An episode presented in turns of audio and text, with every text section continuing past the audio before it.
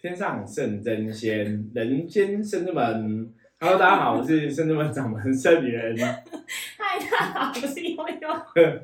不知道你有没有，大家有没有感觉到，我们今天一开始就分享快乐的能量哦，给大家。打的你又太突然开始了。用欢笑哦开场哦。好，今天同龄人看世界哦。看什么呢？看一样看修行的世界。好。其实突然觉得好像很久没有录。没有，前几天有去南部出这个圣物哈，嗯，所以我们之前有录了几集存档，大家可能不知道听不听得出来，好，反正我们今天就是存档完之后的首录，嗯，好，那我们今天刚好今天录音的当下是那个礼拜二的傍晚，哎，算礼拜三的清晨了，对，然后礼拜二的晚上我们都固定有技工师傅降价问世。对，那每次金师傅这样问是，我我觉得其实有很多东西是可以跟大家来聊聊啊，来分享。对，就金师傅每次在帮忙大家哈，在解说这些大家的问题的部分的时候，我觉得有些东西其实还是需要不断的哈，一而再，再而三，三而四哈，耳提面命或者是提醒。对，然后跟很多朋友来分享哈。那最主要其实我我觉得从修行的角度来讲好了。因为我们这个 p a c k a g e 其实早期一开始，我们真的是预设说希望分享很多修行的知识给大家。那一直以来，我们也是朝这个目标努力着哈。那在灵修路上，当然有很多人，其实以前早期我爱看灵修的部分呐，哦，你真的我们自己真的走过这个路，就会知道说到底灵修是怎么一回事，或是修行是怎么一回事哦，应该要怎么修才是一个可能比较正确的做法。你们透过这个节目，或者是透过每一天三十分钟的时间，都深入浅出来跟大家分享很多真的是修行，无论是讲到说落实在生活上的一些执行的方面啊，或者想说生命上的学问等等的。其实我们这样每一集这样分享下来五百多集，我们都会希望说，总是有几集可以打动到某一些听众，或者是可以解开一些疑惑吧。但是。就是就今天这样子整天的问世下来，发现嗯，我们还是有很多可以进步的空间。没有，因为我觉得最主要大大多数朋友可能都还是没有听到那么多啦。那当然，你可能把这个内容全部都听完，应该会有不同的获得哈。那有些东西，也许我们可以从自己的一些经验来跟大家聊聊。因为灵修这个事情，以前像以前我自己灵修的经验哈，就是。可能很多东西，你就你会觉得啊，我我可能跟神明有缘，或是我可能冥冥中有某些的使命功课哈。我觉得大多数人都有这个想法。嗯。那到后来，其实我自己走过这个路，我就是会觉得说，哎，其实理论上来讲，每个人都跟神有缘。那每个人其实都有自己不同的使命跟功课哦。所以你说这个使命功跟修行到底是怎么一回事？我觉得真的要搞很清楚，甚至比较重要的，必须要去厘清啊。对，比较重要的是，像我后来为什么成为一个指导别人灵修的一个老师、一个师傅的角色，就会去知道说，我通常都会问别人说，你为什么想要灵修？嗯，那你觉得灵修代表是什么？那其实说穿了哦，灵修很简单，它就是怎样，就是让你更认识自己而已。嗯，就是了解。我自己的本灵是怎么样的存在？那什么意思？其实本灵就是你嘛，你就是你的本灵嘛。所以理论上，你了解本灵，你应该就会更了解你自己。对，所以那是让你想起来自己是谁，或是想起来自己是什么样的一个存在。可是那个自己的部分，白话来讲叫明心见性啊。就你了解了自己之后，你当然会知道我自己有什么优点，我有什么缺点。什么地方是我做的好的，什么地方是我做不好的，或是什么地方是我擅长的，也像是我们常在说的内观吗？对，也可以这么讲。那当你当你了解说什么地方是你擅长的，OK，第一个就是，嗯，也许你要工作，你就知道说，哎，我适合做什么工作。嗯，我举个例例来讲，比方说有人说，你可能真的灵修，你灵性觉醒之后，你了解说，哦，原来我的灵是很会讲话的，口才很好，对。那你搞不好就可以成为一个讲师的人物嘛，嗯，或者说你可能觉醒之后，你会发现自己其实对音乐是很有敏感度的，或是对舞蹈很有敏感度，那你是不是可以成为一个舞蹈老师，跟别人分享舞蹈的东西？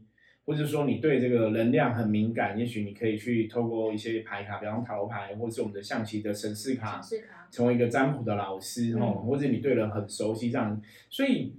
启迪自己的灵性，了解自己之后，理论上来讲，他应该会对你这辈子的人生是有所帮助。就是当师傅前前这一分钟讲的话，也都还没有关于提到什么灵动啊等等的，就是只是先讲说我们怎么样明心见性这件事情，其实是一个蛮能够就是清楚可以了解的一个大道理，他是不会说去分说你修行是这样，生活是这样，工作是这样，其实他的那个我们讲说他的逻辑跟脉络是一样的。对，因为其实就我们讲说，我们每个人其实都跟神明有一定的缘分嘛。嗯。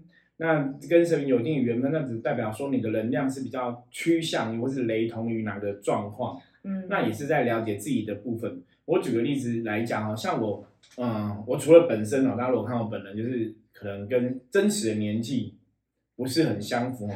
我我记得我以前早期在办一些讲座的时候啊。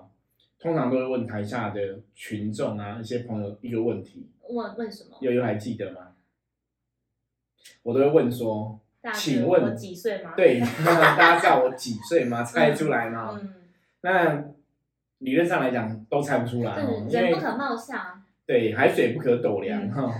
对，反正重点重点就是因为我我长得可能真的比较娃娃脸啊，所以一直以来长相看起来都是比较年轻的哈。甚至像有些我常常开玩笑讲，如果现在有些小朋友啊，年轻人可能长得比较成熟，看老兵，对，搞不好看起来都比我还老哦。可是事实上，事实上可能我已经大他二十岁了这样子。嗯。所以讲这个东西，就是说从这个角度可以理解说，哎，像我们大家如果听我们发律师的话，或听我录音的话，应该知道说，摄影师傅听起来蛮有时候有点小小搞笑啊，比较轻松哦。那像我现在又是接金庸师傅的。代言嘛的角色嘛，哈，又身边的机身的角色，这能量是比较相近的。对，所以能量相近，所以像基本上来讲，像我们这种能量相近，大大家应该可以猜得出来，我们比较赤子之心，应该就会跟三太子特别有缘哦。嗯，也就小孩子的能量是比较样。那我本身对事情也是比较不拘小节哈，我们叫自由自在哈。所以跟弥勒佛也很有缘。跟济公师傅也很有缘，跟济公师傅很有缘哦。所以，所以我们在讲能量角度上嘛，你这个人的性格如何？嗯，你跟哪个神就有缘？我举个例子来讲，比方说像我们有些男男性的朋友，哦，以前我们讲面相学，如果你看这个人的脸是比较方吗？对，方脸哦，国字脸，方脸哦，基本上他个性一定比较刚正不阿。那你知道他会跟谁比较有缘吗？关圣帝君。对，没有错，几乎哈，几乎我们看到了客人，我们都说比较方脸啊，或者什么比较有原则。大概你要说你跟关圣帝君有有缘，他们自己就说对，我自己也觉得哈，或者说有些人根本人家有听过，所以在讲什么东西？就是说，其实神明哈，我们常常讲为什么我们在通灵人看这个节目分享说能量、能量、能量，一直在讲能量，就说神明其实代表这是一种能量的形态。的显化，所以你要去了解神明的能量，你才会了解说，哎，神明跟我们的关系是怎么样。所以白话来讲，换个角度说，如果你是一个女生，那你可能本来就比较，呃，呃，比较有正义感哦，我就说个性比较豪爽豪迈，嗯，理论上来讲，像大姐姐一样，对你可能都会跟九天玄女比较有缘哦，就是比较武一点这样子。那你如果是女生，你可能就是比较刻苦耐劳啊，然后喜欢在田里玩泥巴，然后大地之母，对，肯定会比较有缘哦，喜欢这些花草等等的哦。所以大家要了解，跟神明有缘是是哪个神明的小孩，他其实代表只是说你的能量跟这个神明接近，的相近，所以你可以去找到一个可以学习的对象，嗯，因为顺，这个也是我们刚刚前面讲明心见性嘛。顺着你的本性去发展嘛，是，所以你了解了这个东西之后，你会找到自己的本性，会找到自己的一个存在价值，就对了，没有错。所以这个修行，其实你要去找出这个东西，这才叫灵修的根本。那当你找出来说哪一个，嗯，像其实刚刚师傅讲说，就是找出像延续刚刚说的那个话，你找出哪一个神明可能跟你比较有的话，你比较有一个像 role model 或者一个角色的角度，你可以去依循去。学习他的德性等等的。那我们在刚开始一开始有提到说，到底为什么要修行？通常我们听到很多朋友的给我们的回应都是因为，啊，就有什么师兄师姐都跟我说，哎，有在新民五为来，你有爱修啊，或者说有什么使命要去做啊？对，都是说到什么有使命使命，然后就说，那就刚好有什么，或是你要去，我只是刚好去个地方打坐，然后那个可能师兄师姐或者是那个工作就说，哎，你要接什么景？呃，接什么职，然后领什么令？对，然后你有使命要做啊，或者说你要去济世救人啊。嗯，其实以前我曾经跟一个朋友聊，我那朋友是接触灵修一个朋友，我就跟他讲说，呃，我可以问你个问题吗？他说啊，虽然说你可以问啊。我说你怎么会觉得你自己有什么能力可以济世救人？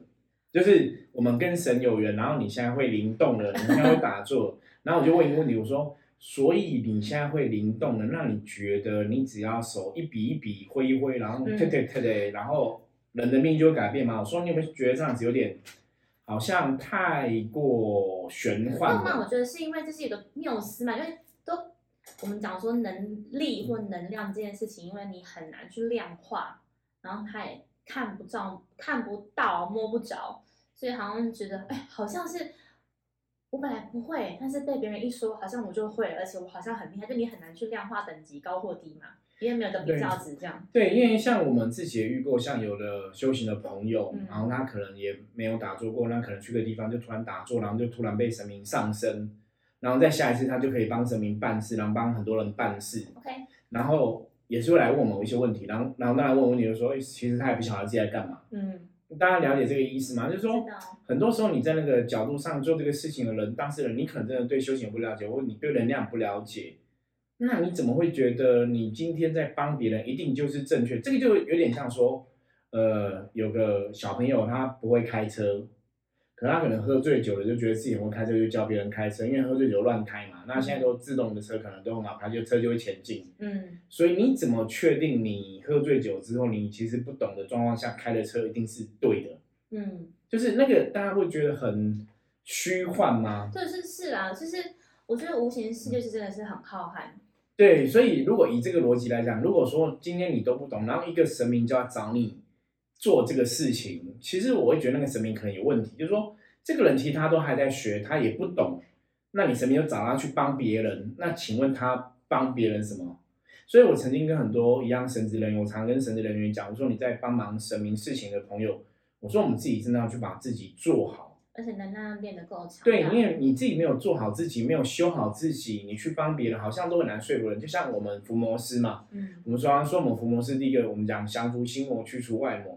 我说，如果你自己连心魔都没办法克服，你怎么去帮助别人？就是那个说服力会比较弱。我就像今天金光师傅在跟就是善信分享，讲到一个很好的例子，因为刚好是遇到当事人问说关于灵芝灵令这件事情。对。那刚好那当事人工作上也是遇到一些困难跟问题，金光师傅就说：“你怎么觉得你有办法领那个职？而且你金光师傅就讲，像一般在公司行号里面，你明明就是刚进来的新菜鸟。”那主管硬要丢给你一个很难的任务，就是要你去完成，然后本来无论如何就是你要逼着你去完成，那怎么可能？那或者是主管就觉得你明明刚进来，却给你定业绩要定一一百万，让你去达标，那想也知道不可能。那你怎么觉得？但我觉得金光是不是小以大义，你把他等到领袖上面也是，明明就是一个很很素的人，或者才刚进来，就是刚踏进这个就还在学习啦，那个人连学校毕业证书都还没拿到，还在学。金光是不是就说。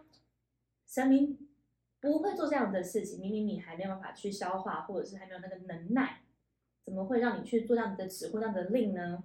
对，就像我刚刚讲嘛，哈，像我刚刚又有提到的部分，金庸师傅讲的，说你今天在职场上一样嘛，你今天才刚开始在学习，那也许你学会了会有这个技能，老板会赋予你这个任务嘛。那这样才有意义嘛？对。可你现在都还没有学会，老板就直接把这个任务给你，这其实是不合乎逻辑的。就是你回到人类社会上的职场上，也不可能这样。那你说好到学校，你今天一个学校，你说好，我们今天哦，你可能是一年级哦，像大学一年级进来，那你可能大学三年级、四年级可能会参加什么学生会、成成为学生会会长，对不对？嗯。那搞不好你现在大学一年级进来，你可能学校都不了解，他说，哎，这个学生看起来很有资质哦，资质啊，那直接让他当会长。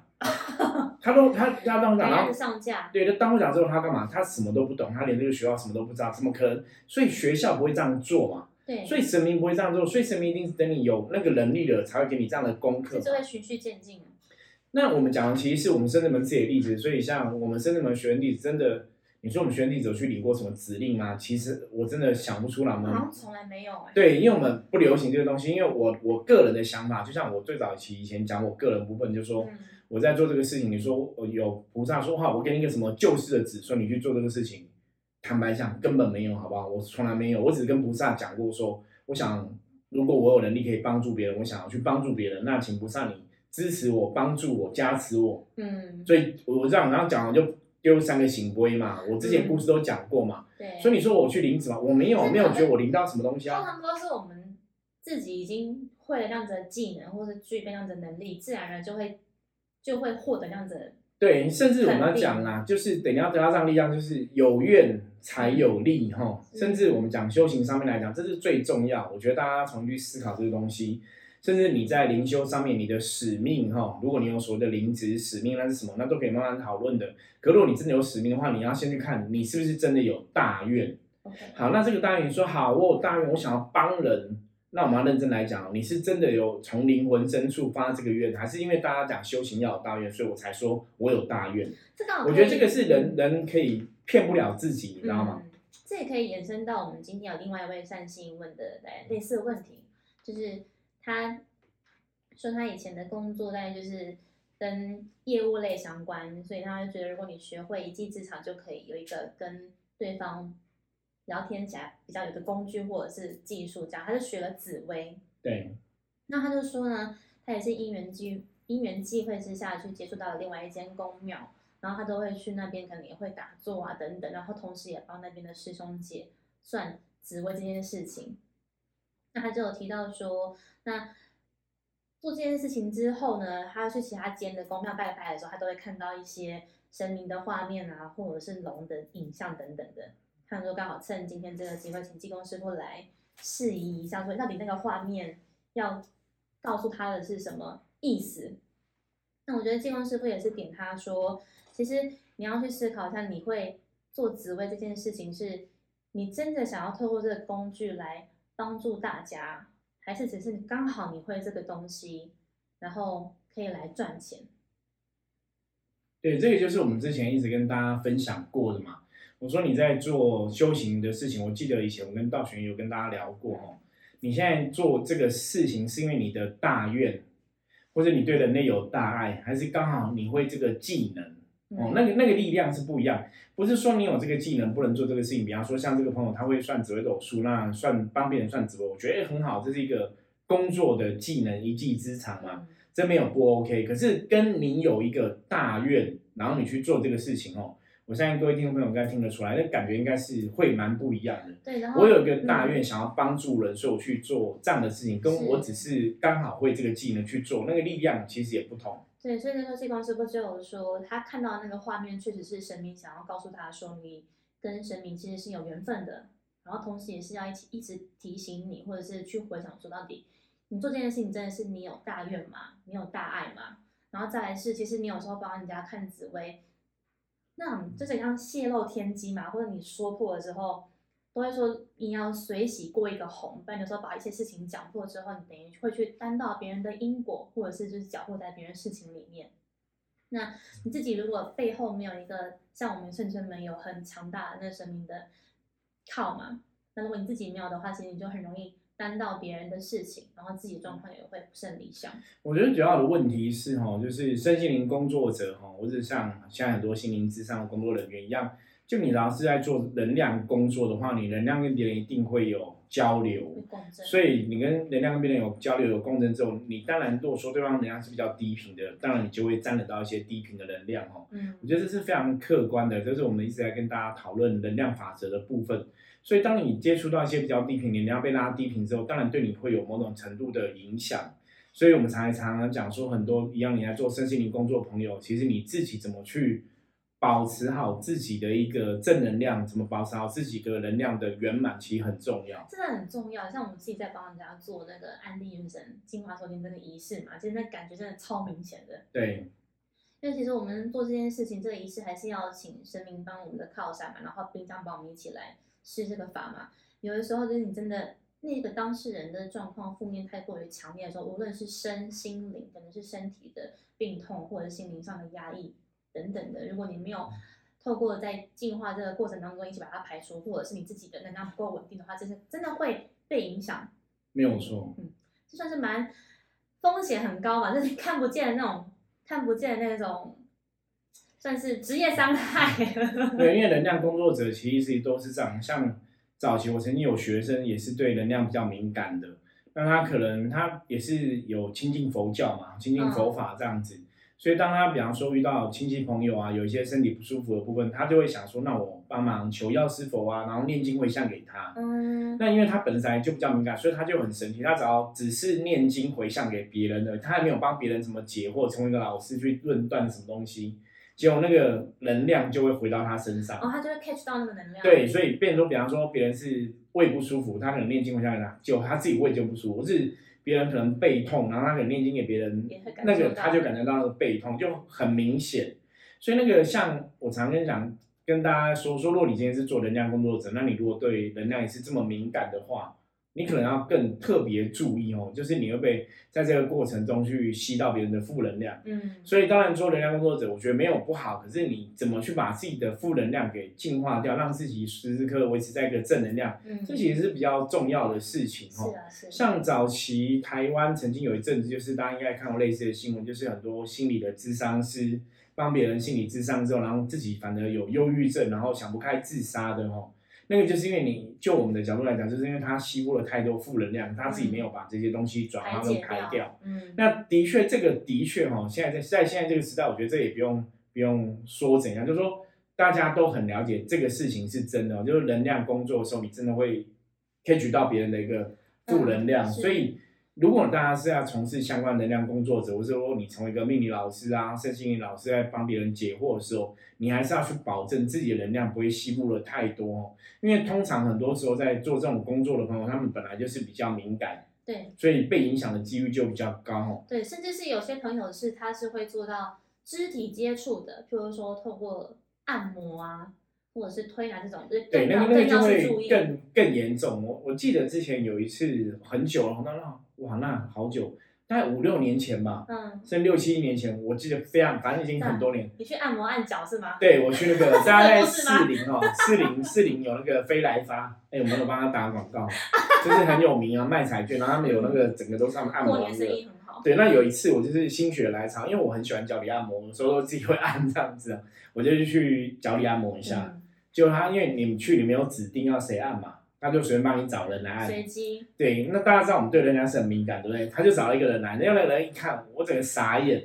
还没按到你的脚。还没按，就他人他的脸，他人的脸跟气色整个是黑色的，然后我想完蛋了。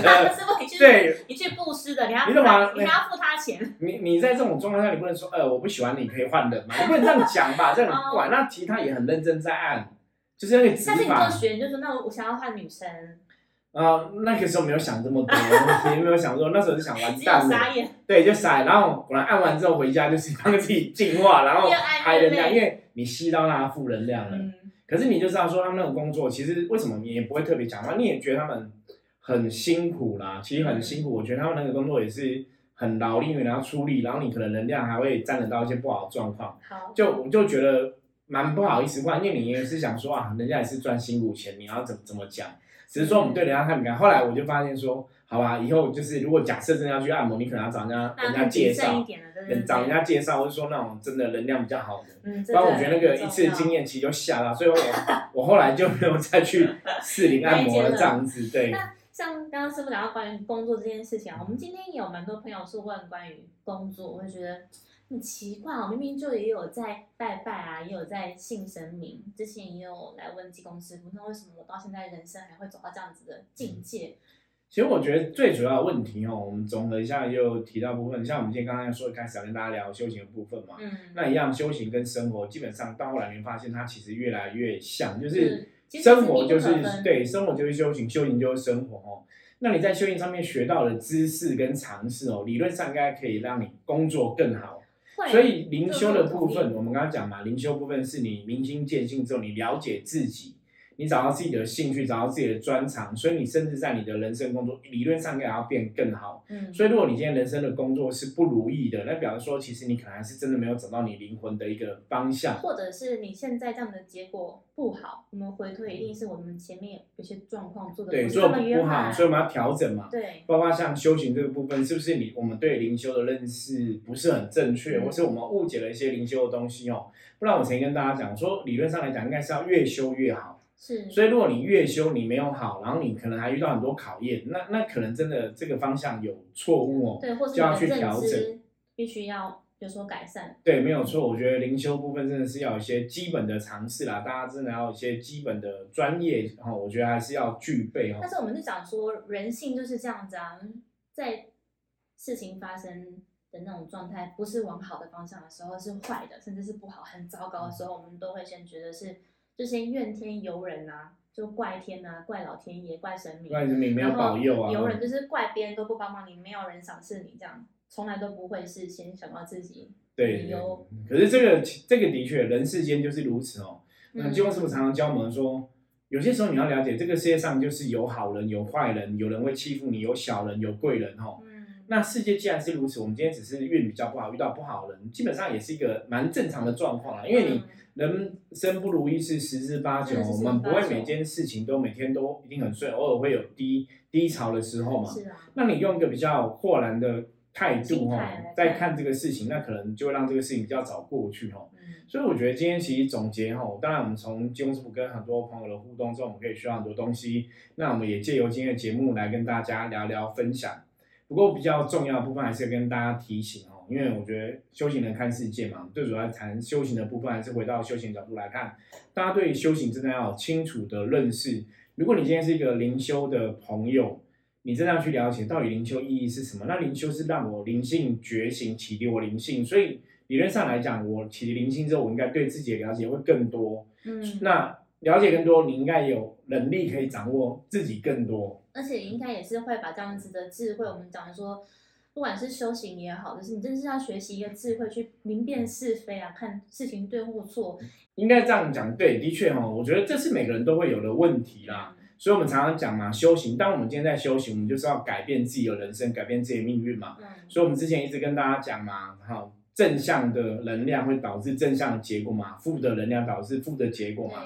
所以我们一直跟大家提醒，如果你现在结果是不好的，表示说你一定是要改变哦。我觉得这是一个很简单的道理，大家就是要提醒自己说，如果现在结果不好，就表示我的做法一定要改变。然后，那如果你没有改变，可能真的也做错一件事情，没有关系。我觉得就是神明很多很慈悲，你有一个方法，就是你可以忏悔，我们就认错嘛。对啊，总是让对自己有个新的开始。没有错哈，认错忏悔，然后调整自己嘛，因为永远都会有希望，永远都有机会哈。我觉得最后跟大家分享这样子哦，那也希望说大家在听我们的节目之后，也是可以去理解哦。如果你现在状况真的不理想，那表示说我们的做法要改变哦。那改变做法了，才会给你一个新的将来哦，你才能去预期这样的一个结果哦。嗯。那也祝福大家都越来越好。那如果当然说很多人说，像刚刚也有提到，很多人可能还是不知道我到底哪边不对哦，或者说可能还是坚持自己的旧有的思维哦。坦白讲，我有时候觉得真正就是人性啊，因为当然我们就是没有察察觉问题嘛，或者是不见棺材不掉泪。对，可是一般来讲，如果一个人可以察觉问题，那他也不会来问问神的啦。哦，确实确实，对不对？他如果自己懂的话，哈，自己懂他就不用去问神嘛，那就是不懂才问嘛。那不懂的过程，当然如果我们问了别人，别人给你一些提醒的意见，也许我们真的要。好好去思考一下，跟参考一下，对，相信神明，尝试看看改变，对，尝试改变哦，也许就有个新的未来可以预期哦。好，那我们今天分享就到这里，大家如果喜欢我们节目，或是对今天讨论的话题有任何不了解的话，也欢迎随时哦加入我们的 Line 跟我取得联系。我是深圳门掌门盛元，我们下次见，拜拜，拜拜。